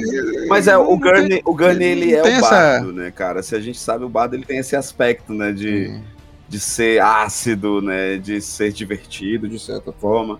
O Gunner do filme. É, o Bardo é muito artístico, Isso. né? Ele gosta de mostrar o, o lado, sabe, dramático. É, ele é, e o Bardo é pavão é. também, né? É. Sim, sim. Não, mas essa música aqui é muito. É ótima. Essa que o Hildon falou, né? Das garotas. É, é muito, muito bom. É muito. É, muito não aquela existe coisa. bardo tímido. Se é... o bardo é tímido, ele não ganha XP. Exato. É tipo aquela. Aquela Playboy que você colocava embaixo do travesseiro pra sua mãe não ver, né? Que não pode cantar isso pra Jéssica ouvir, senão vai ser um negócio horrível. Mas olha só que, que interessante. É, nesse livro, né, que tem esses manuscritos do Herbert, que ele tirou é, do, do livro Duna, ele tem uma, uma conversa muito interessante com, com o Gurney, que, que é legal, é legal de ver, porque eu vou até mostrar aqui para vocês, deixa eu ver aqui. É, o, o Gurney tá conversando lá, nessas pequenas brincadeiras que eles fazem, inicialmente começa num tom muito brincalhão, né? O Gurney, o, o Paul, né? Aquela coisa, aquela toda, aquela situação toda. Mas é, a gente vê aqui também uma coisa que o Gurner Hulk é muito feio. Hum. Hildon, ele é feio, Hildon. O Josh Brolin é bonitinho, cara, Não, mas ele, é- o... É, ele é charmosão, o Josh Brolin. O Jason, o Jason Momoa é gostoso. Sim. Mas o... Mas o. o... É, sem barba eu não acho tanto. É, é sem o, barba. O Jason Momoa, ele é uma pessoa que ele precisa de uma barba, né? Precisa de uma é, barba. Ele é aquela pessoa que Sim, Sem a barba cara. perde um pouco do é charme. É tipo o, o, cara que faz o 300, como é o nome dele, gente? Ah, sim, cara. Ele é horrível. Gerard horrível. Butler. Gerard Butler. Ele é um ser humano que ele precisa de uma barba. É tipo de, o, o Keanu é, Reeves. Cara. É. O Keanu Reeves no Matrix Resurrections, quando ele tirou a barba, é, ele parecia mais cara, velho do que é ele verdade. é. É, por isso que eu não tiro a barba. oh, e, nessa, e nessa conversa, lá, nessa conversa retirada, Frank, isso aqui é uma coisa oficial, tá? O Frank Hepp tirou do isso. livro, isso aqui vou, vou, colocar aqui. Na conversa, o, a gente nota na descrição do Gurney que ele tem uma cicatriz perto da boca, é, cor de beterraba, que ela é feita com um chicote. Então, essa, essa cicatriz, ela dói muito. Ela, tipo assim, não é uma cicatriz que fica e você olha e diz, ah, um dia eu sofri com isso. Não. Ela se mexe. Sabe o que é legal, Pascoal? É que ele introduz isso para mais à frente a gente isso. ter esse entendimento, né? Dessa, isso, dessa isso. dedicação, né? Do, do Gurney, né? Dele ser, ser, ser, tão dedicado à Casa 3. Não, né? e nesse capítulo mesmo que ficou no livro, o Paul, ele percebe, né? Ele diz, porra, Hum. O Gordon tem uma cicatriz que é muito parecida com o teste do Gonjavá que eu tive. Então ele, ele teve uma dor parecida e tem, né? Com o que é, é o Existe o link, né? Ele se, se, se conecta. Exatamente. Mas o, o, a história do, do. Existem duas histórias, tá? Existe a história, essa história, que o. Da história passada do Gurney, e depois o Brian deu uma leve mudança dessa história. Mas, eu, mas eu, vou, eu, vou, contar primeiro a do, a do que tinha no livro que foi retirado. A que vale, né? Não. Eu do Brian. Não, legal, cara, o Brian. Mas olha só, aqui ele fala assim: que o, o, o, o conde, é, o Raban, ele é um conde, né? O conde Raban. Ele é um conde de Harkonnen. E aí o, o Gurney ele vai contar a história pro Paul de um cara, de um, do Ourives, chamado Enzo. Acho que Enzo. É um nome complicado, gente. Tipo nome de Duna, sabe? Então, então ah, é isso aí mesmo. Então ele fala desse Ourives, que ele foi capturado lá pelo, pelos Harkonnen, foi vendido como escravo junto com a sua família. E aí o, o, o Raban descobre que o cara sabe fazer coisas legais e aí ele pede para o embelezar o cabo da lâmina dele, o Raban, né? Ah, cara, faz aqui um negócio em ouro aqui no cabo da minha lâmina. E esse Ourives obedeceu, mas ele escondeu é, no, no, desígnio, né, no que ele fez lá, uma maldição invo invocando o céu para destruir a casa do mal, que era a casa Harkonnen. Então o, o Raban ficou com essa espada direto tava lá esse símbolozinho, que era poucas pessoas que conheciam, né? E até que um dia um dos lacaios lá da corte descobriu, viu lá e começou a rir e o Raban virou uma piada, cara, uma piada não. E aí, claro, né? O Raban pegou o cara, pegou o Orives, pendurou ele pelos dedos dos pés em um ninho de Shiraka. Eu não sei o que é isso, mas deve ser uma coisa horrível, Hildon. Pendurou pelos pés no ninho do Shiraka até morrer. E sua família foi espalhada como escravo em vários poços de escravos, que a gente vê que o, que o Gorner veio desses poços de escravo, né? E aí ele fala assim, cara. Eu vou dizer a você uma coisa que poucos sabem nesta casa. O Gurney falando pro Paul, né? Eu sou chamado corretamente Gurney Halleck Erson, filho de Erson, filho do Ourives. Olha que legal. Então, na realidade, essa, essa questão impetuosa, né, de soberba, já é do pai, né? O que o pai, Isso. por uma coisa, por uma gracinha, a família toda se fudeu, né? Todos foram presos e tudo mais. Mas ele não perdeu. É, é, igual, eu não sei se aí no Rio de Janeiro tem essa mesmo ditado. Aqui a gente perde um amigo, mas não perde uma piada. Aqui é. tem não. é universal. Então, pronto. Não, então, então, é, então, tem essa versão do, do Frank Heavy. E tem a versão do Brian, que é bem interessante. Que aí o, o Gurney ele fala aqui da irmã dele, né? Que foi sequestrada, que aí que foi estuprada, foi para poços de, de escravidão. E o Brian já fala de uma forma diferente. O Raban, com 23 anos, vai no planeta onde ele mora o Gurney Halleck é, é novo ainda, mas já toca seu balizé e toca umas musiquinhas safadinhas já naquela época, contra os Harkonnen. Então, tipo, eles invadem lá um bar, o Gurney tá cantando, e aí eles meio que prendem o Gurney, toda a galera lá, os homens, e levam as mulheres como escravos sexuais e matam os velhos e crianças. Então o planeta dele é totalmente meio que dizimado. Ele vive vários, vários. Ele vive 11 anos nos poços. Esses poços, no máximo, em 3 anos a pessoa morria. O cara du durou 11 anos, tá? E foi resgatado pelo, pelo pai do. pelo, pelo Duque Leto. O Duque Leto sempre ia fazer umas, in, umas aventurazinhas para poder fazer com que o Barão sofra um pouco. Então ele conseguiu salvar muito dessa galera. E desde então, o Gurney é esse cara fiel ao Poe Atreides e a sua família. Que é a mesma coisa que a gente vê na luta, né? Em determinado momento, Roberto, o Poe, ele meio que. Cara, é uma traição isso? Por que ele tá desse jeito, né? Que que ele... Então, uhum, os caras os cara meio que tinham essa paranoia, né? Qualquer coisa era era conspiração, era traição. A galera que tá no poder parece que consegue fugir muito dessa logística de alguém sempre ter que trair você, né? Então meio que funciona. Tipo um trauma dele. É, é um trauma, ou então ele aprendeu, né? Ó, o cara vai comer, aí tem que colocar um cheirador lá de, de veneno para ver se não tem veneno. Então não deve ser uma coisa muito, muito agradável. Mas aí a gente vê essa questão do, do Gurney Halleck, né? Dessa, desse treinamento, a gente vê a luta lá no filme. Eu gostei da luta do filme, achei interessante. Eu acho que o Villeneuve pode melhorar um pouquinho mais essa questão das lutas, mas. E aqui a gente vê a questão do escudo, né? Como é que funciona, né? Rio, o que, que tu acha dessa ideia do Frank Herbert de fugir da ficção científica de pistolas a raio laser, né? De, de tiros. E aí o cara. Como é que ele, ele pensou assim, cara, eu quero Idade Média, eu quero espada e faca. Como é que eu, como é que eu faço isso? Qual é a desculpa que eu invento para que eles possam fazer isso? O escudo, não é não? Exato, exato. Não, e detalhe, e para mim o conceito é fantástico que esse escudo ele pode ocasionar uma explosão terrível, é, né? Cara. Então, para ultrapassar esse escudo, eu não posso utilizar uma arma, um blaster, uma arma laser, né? Eu tenho que utilizar técnicas de luta de arma branca. Isso para mim é, é fabuloso, porque eu, eu adoro, eu sou apaixonado pelo conceito medieval tecnológico que a gente vê naquele filme Crew, Man, sabe? Uhum que é, são bárbaros que andam de naves. Eu acho isso sensacional, Ro cara. Roberto, mas eu acho que esse escudo lá, se fosse lá pro reino do Star Wars, tu acha que aqueles. Como é o nome dos caras de branco do Star Wars que não acertam nem um tiro? Stormtrooper. não, não teria perigo. Porque nunca. Tem um, tem um, um escudo também. Eu, eu, não, eu nem sei se, se, se, é da. veio antes ou depois. Mas tem no Fundação também ah. um, um escudo que. A, a, só que esse escudo ele não é tão proeminente quanto o do Duna. Sim.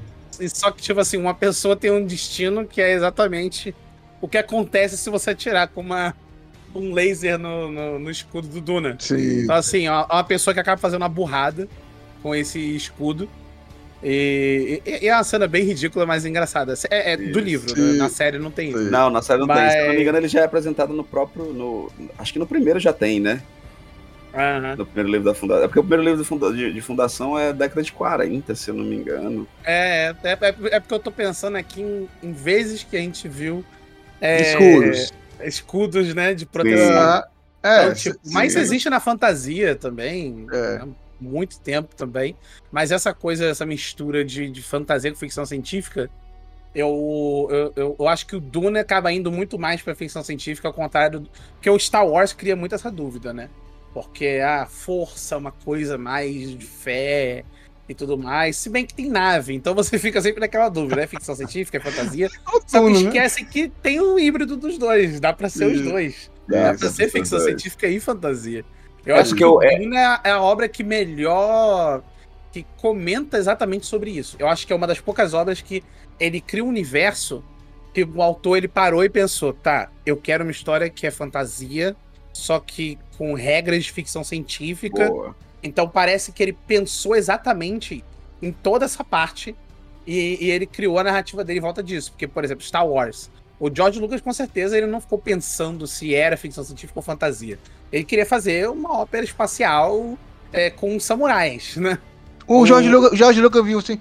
É bonitinho esse livro aqui, né? Que tem um verme aqui na capa. Uh -huh. Eu vou dar uma lidinha aqui. Ah, as ideias, na, na, segunda temporada ideias, do Mandalorian tem um episódio que é completamente copiado do Dune. Sim. Tem, cara. E é, é, então, é muito bom. George Lucas. comparação. Princesa Leia, Fala a verdade, fala a verdade, Jorge Lucas. E tem muito. O Jorge Lucas ele pegou, ele pegou três coisas. Ele pegou Kurosawa, ele Sim. pegou Duna e ele Tatooine, pegou Flash Gordon. Tatooine. Ah, é verdade, verdade. Ele pegou, Flash pegou Gordon também, ele copiou muito de Flash é... Gordon. O Não, cabelo cara, da, da Leia é, é do Flash é... Gordon, aquele cabelo. A, a, gente brinca, nós amamos Star Wars, eu bem amo. Que a gente fica fazendo essa ah, brincadeira. Eu, eu, eu, gosto das. Eu gosto. Eu, eu, eu gosto. Eu acabo gostando mais das séries do que dos sim, filmes. Sim, não, os filmes eu gosto, os, os originais, mas, mas eu, eu, eu, curto muito essa forma que é. Que ele conseguiu popularizar a ficção científica para o mundo, né? Então isso eu respeito muito o George Lucas, né? Porque eu acho que é uma coisa que fez com que abrisse o campo, né? A galera começou a investir em ficção científica, em filmes, ainda não é. Cara, se a gente for, for ficar falando todas as referências, né? A gente é... não falou nem de Valéria, isso, né? O quadrinho é, europeu. Isso, Então, assim. E o Frank Harris também, viu? O Frank Harris bebeu muito. Depois eu vou contar algumas algumas coisinhas que o Frank Herbert pegou e não deu referência. A gente vai safad... entrar no, no Jodorowsky ou não? Também. Tem, tem as coisinhas que o Frank Herbert também se inspirou e não deu devidos créditos. Ele também foi safadinho. Não, o Jodô, Jodô sempre tá presente aqui no É, tá sempre presente. Mas olha só, a gente tem aqui essa, essa luta, né? Porque na realidade o, o, eles chegam brincando mas o, parece que eles levam muito a sério a questão da defesa pessoal, né? Principalmente a defesa pessoal de um nobre. E né, mesmo na brincadeira, o Gurney ele percebe que o, o, o Paul ele tá meio que desleixado, né? Com, com aquela situação, né? E aí esse cara não tem desleixo, né? Aí ele, o Paul fala: Ah, acho que é porque hoje eu não estou com vontade. Aí o Gurney putece, né? Vontade? O que a vontade tem a ver com isso? Você luta quando surge a necessidade, não importa se está ou não com vontade. As vontades são para o gado, ou para fazer amor, ou tocar balizé, não para lutar. E aí o homem vai feito um doido para cima dele, para deixar uma cicatriz, né? Ele aprender o moleque, né, o, o Rio, mas é o meninozinho, é o menino, menino pouco, cara, ele tá aprendendo ainda, tá aprendendo com essa situação.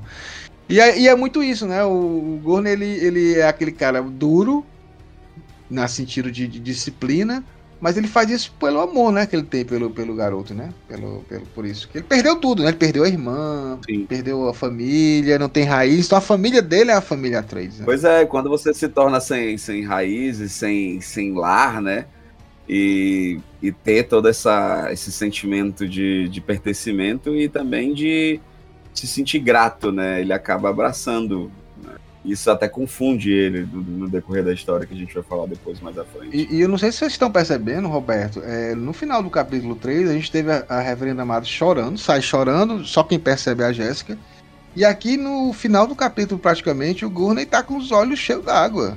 Né? Uhum. Você vê uma, uma, sei lá, um saudosismo. Uma, a galera não tá muito bem, não. O que é que tu acha que é a situação aí? Da, do pessoal tá lacrimejando? É, chorando. Eu acho que todo mundo tá já tá meio que vendo ali como é que é iminente o, o, que o Paul ele vai ter é, decisões difíceis pela frente. Eu tô tentando ao máximo não falar o que acontece, mas eu acho que todo mundo tá com aquela sensação de que algo ruim vai acontecer e que aquilo vai mudar, porque por exemplo tem personagens ali que estão acostumados com aquele com aquilo que eles construíram, igual a gente estava falando agora então, de repente, é, o, é a realização, né? Eles perceberam que tudo ali vai mudar e talvez eles percam tudo aquilo ali rápido, sabe?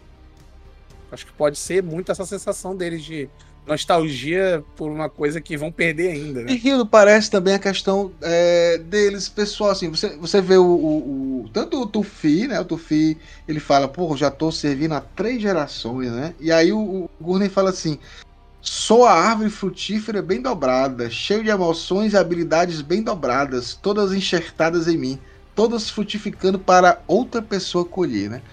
Porque não tem mais ninguém, né? Então acho que ele também bate um pouco isso, né? Pô, que aí? O que, é que vai ser da minha vida? Eu tô saindo daqui, aqui é, aqui é o meu lar, aqui é meu planeta, e agora eu tô indo para outro canto que será de nós, né? Talvez seja isso também, né? É, é, é, um momento assim também de muita incerteza, né? Ele se, se reencontra nesse, nesse lugar, ele se identifica nesse lugar hoje em dia, é o seu lar, né? O lar que lhe foi, lhe foi ofertado. E mudanças mexem muito, ainda mais para uma pessoa que saiu de uma situação muito complicada como ele, né? Que perdeu tudo. Todas as mudanças elas trazem o medo de, da perda novamente, né? A gente que não perdeu sente medo, imagine quem perdeu. Isso. É um caminho muito Isso. tortuoso também, muito, sabe, de você pensar, e agora, né? A, a minha fragilidade está muito exposta, sabe? É muito, é muito forte isso.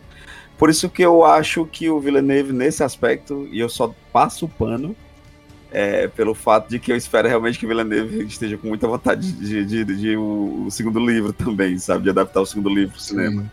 Porque senão não faz sentido, porque essa, esse medo, esse, é, esse receio né, do que vai encontrar, do que eu posso perder o único lugar que hoje é meu lar, é poderosíssimo. E isso me fez um pouco de falta no filme também. É verdade, essa, essa questão do distanciamento de algo muito importante para eles, né? É, pro Paul é uma é. aventura, Roberto. A gente vê que o Paul tá. tá é, ele é jovem, é, é um menino. Né? Ele quer ir pro. pro... Tá pesquisando. Ele Exato. Ele tá lá no Google.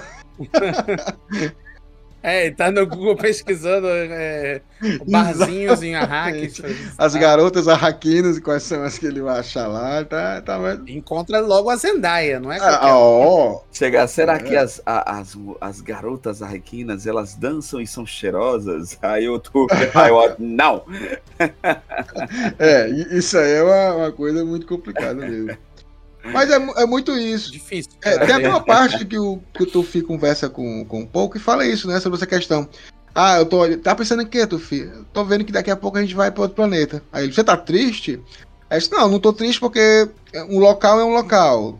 É, o que importa é são os amigos estarem juntos, né? Então o local não, não importa. Mas importa, né? Não tem como não não, não importar. Eu acho que a gente fez a, as considerações legais desse, desse capítulo, um capítulo bem legal. Então vamos para as nossas considerações finais.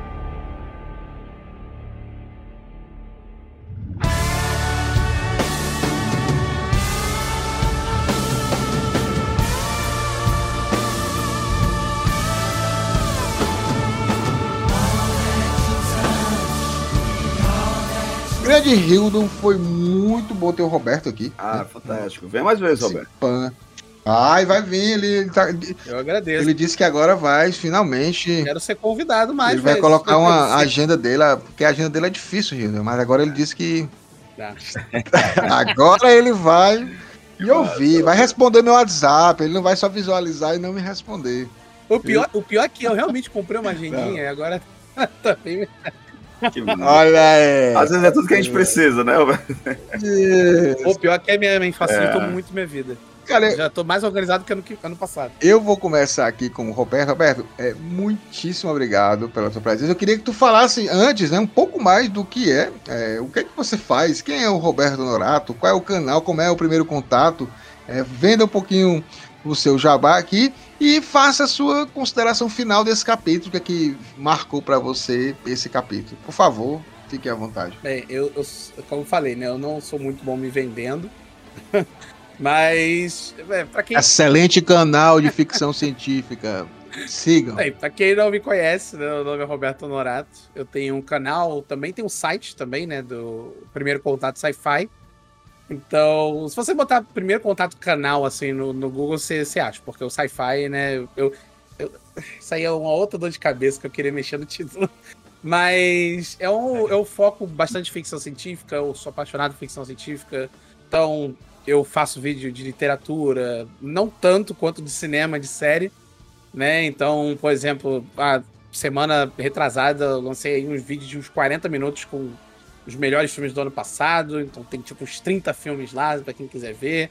Tem vídeo de Duna também. Eu já fiz vários vídeos de Duna. É tem verdade. um que. Fez uma live, fizemos fez uma live, live comigo. Duna, fizemos live juntos. Tem live também. É porque a live agora fica separada no, no, no, no YouTube. O YouTube separa as lives dos vídeos. Eu não entendo mais o YouTube. É uma loucura. Aí.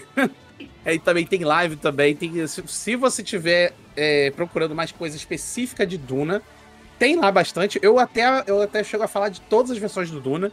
Eu falo da série, eu falo. Eu, eu fiz uma comparação entre todas elas. Mas se você também Bom. gosta do universo de ficção científica, o meu canal é não é focado é, no Duna ou em Matrix. Você vai notar que eu gosto muito mais de Duna, Matrix e Star Trek. Mas não é só isso.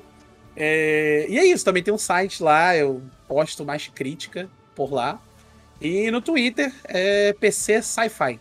Quiser me ver lá tretando, eu, ou falando de ficção científica. Deixa eu vender, só antes de você terminar e começar a falar do capítulo, o Roberto também é um cara muito, muito agregador. A gente tem um grupo só de criadores de, de sci-fi que a gente conversa. Tem muita gente lá. Tem quem tem tá Sora do, do Central Pandora. Quem mais, Roberto? Tem que tá por lá. Pandora, tem a, a Bela do, do Futurices. Tem o Daniel do, do Portal Farcaster. Ótimo tem canal, ótimo o, canal também. O, o, uh, o Peu também tá lá. Né, o Peu do, do Te Conto Ficção Científica, tá o, o Davenir Viganon, que é assim, é a pessoa que, que mais conhece de ficção científica, a literatura de ficção científica nacional é o Daveni. Show. Então, assim, se você tiver alguma dúvida, pô, não sei por onde começar, não sei o que, segue o Daveni. Também tem duas lives com ele que eu fiz lá no canal, Show. onde a gente só indica livro brasileiro, assim, de ficção científica. Então, é um grupo que. É o, é o nosso grupinho lá que a gente está planejando umas coisas já. É, é, incluindo, né? É, deixa eu até esquecer de mencionar, que tem a premiação Melhores da Ficção Científica. É verdade, bem lembrado. O resultado tá saindo já, vai sair já essa próxima semana. E a gente, eu, eu quem quiser pode ir lá no, no, nosso perfil, no meu, no Daniel, pode ir no, no perfil do, do Central Pandora, tem lá o, o, link, ou você pode pedir pra gente. Pergunta onde é que tá o formulário para poder votar. Então você pode votar lá na sua série favorita, no seu filme favorito Perfeito. de 2022. Então, é isso. Hildon, Hildon, lá no grupo, a, a gente fala das três leis da robótica, lá tem as três leis das fofocas. Ah, legal. É só pra gente. Roberto, finaliza com a opinião com esse, desse capítulo 4. Esse capítulo 4 eu sinto que é um dos mais importantes de, de para estabelecer as regras do universo de Duna. Porque antes você via muito dos personagens. É, dos personagens surpresos com o que pode vir, né, no futuro, né? Ah, Duna a gente sabe que é um planeta, a gente sabe que a família Trades, ela, que Caladan é um planeta tal. Mas eu acho que esse é o primeiro capítulo onde o Frank Herbert ele começa até a jogar mais informação do que antes. Esse é um capítulo que ele começa a ele fala da, da temperatura, do ambiente, ele fala como é que são as pessoas, eu não sei se é a primeira vez que ele menciona os Fremen. É a primeira vez que ele menciona os Fremen? Mais detalhada, é, sim, né? Falando, é. é mais detalhada, né? sim. É, não sei se ele. É. Então, esse eu acho que é o, o, o, o. que a gente já teve o capítulo estabelecendo já Harkonnen. A gente tem o capítulo estabelecendo ali os Atreides, como é que funciona mais ou menos a família.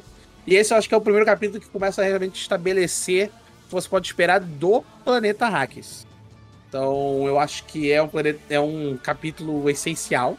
Sem esse capítulo tu fica até meio perdido, assim.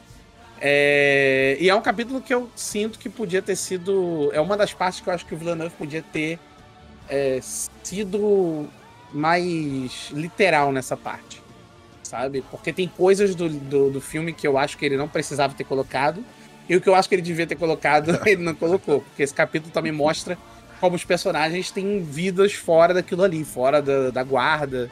Você vê personagens, sabe? É, você vê romance, você vê paixão, você vê música. Então, eu acho que é um, é um, é um dos primeiros capítulos que começa a engatar ali a, a, a história. Fred Hildon, suas considerações finais e seu jabá? Sim, com certeza. Se você quiser fazer o seu podcast, inclusive o grupo aí do pessoal da ficção científica, quiserem ah, eu tô querendo um podcast, mas eu não tenho tempo para editar, não tenho as skills. Fala Indo. comigo, fala comigo aqui no Radiola Mecânica, a gente transforma essa ideia, tira essa ideia do papel, do pensamento, da, da, da sabe, do campo das ideias e vamos transformar isso numa realidade. Fala com a gente no arroba Radiola Mecânica, né? Ou no meu perfil pessoal também, tem o Hildon Oliver, né? Arte, arroba Hildon Oliver Arte. E vamos transformar esse podcast em realidade.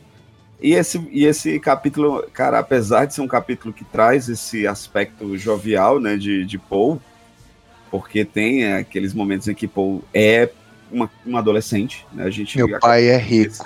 né, isso é bizarríssimo, meu pai é rico. Mas a, é, no mesmo momento em que apresenta isso, apresenta também essa trupe que é importante, né, esse, esse, esse clã que vai ser tão importante na vida de Paul, na vida de Duke Leto, que em breve nós iremos finalmente ter o contato com o lindo, lindo, lindo, lindo, né, pessoal? Cara, será que eu aguento? Não Aguenta. Mas, principalmente, cara, a gente tem acesso a dores que, se, que são muito sutis, né? São muito Isso. imperceptíveis até por conta de que, por exemplo, você que está acompanhando o nosso podcast porque, ah, vai vir a segunda parte do livro, eu, eu curti demais a primeira parte, e acaba não vendo essas nuances porque não foram adaptadas essas nuances. E elas são importantes, importantes demais para a construção desses personagens, sabe? E algumas coisas eu acho que o Villeneuve fez muito bem, outras eu acho que ele deixou um pouquinho a desejar. Porque para mim era importante a gente sentir essa dor, a gente sentir essas lágrimas, de, por exemplo, de, de, de Gurney, né? Eu acho que era muito importante a gente se humanizar esse, esse personagem, ele não ser só um, um turrão que não sorri. Ele ser também esse fanfarrão, Isso. esse bardo, né? Porque, por exemplo, é, o Duncan, que é o guerreiro, né, o samurai, ele não é um bardo. Né? E a gente sentiu falta do nosso barba, do nosso bardo mulherengo e feio, né? Põe feio nisso, não tem é, como. Sim, sim. As, as, as, minhas considerações finais, é. né? Os meus convidados estão aqui arrasando como sempre. É, é essa mesmo a questão da fragilidade, né? A gente vê guerreiros, mentates, reverendas madres, todo mundo chorando, todo é mundo é fragilizado. É, então tá, não tem ninguém ali. Os, os super-humanos, na realidade, são super-humanos no sentido de ter sentimentos. Né? Todos eles têm sentimentos e não são melhores do que ninguém. Eles acham que são melhores, né? mas a realidade está posta aí, eles cada vez percebem que os sentimentos sempre são maiores. E também fiquem à vontade para seguir as redes sociais do Duna Hacks Brasil e do Duna Cash, que é muito importante esse apoio, muito importante ter seguidores, para que a gente possa ter um poder de barganha para chegar nas editoras, batendo assim na porta, dizendo: Eu não posso dizer que meu pai tem um planeta. Mas a gente pode dizer, cara, a gente tem tantos seguidores, a gente quer o livro do Brian, a gente quer a biografia do Frank Herbert, e só assim a gente consegue com mais e mais pessoas. A enciclopédia, né? Então a gente quer isso, então a gente precisa esse número maior de pessoas de apoio para a gente poder fazer esses pedidos. E a gente fica por aqui hoje. Até a próximo, próximo episódio. Até mais, galera. Valeu. Até mais.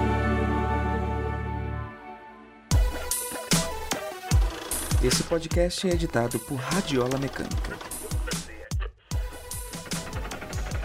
radiolamecânica.gmail.com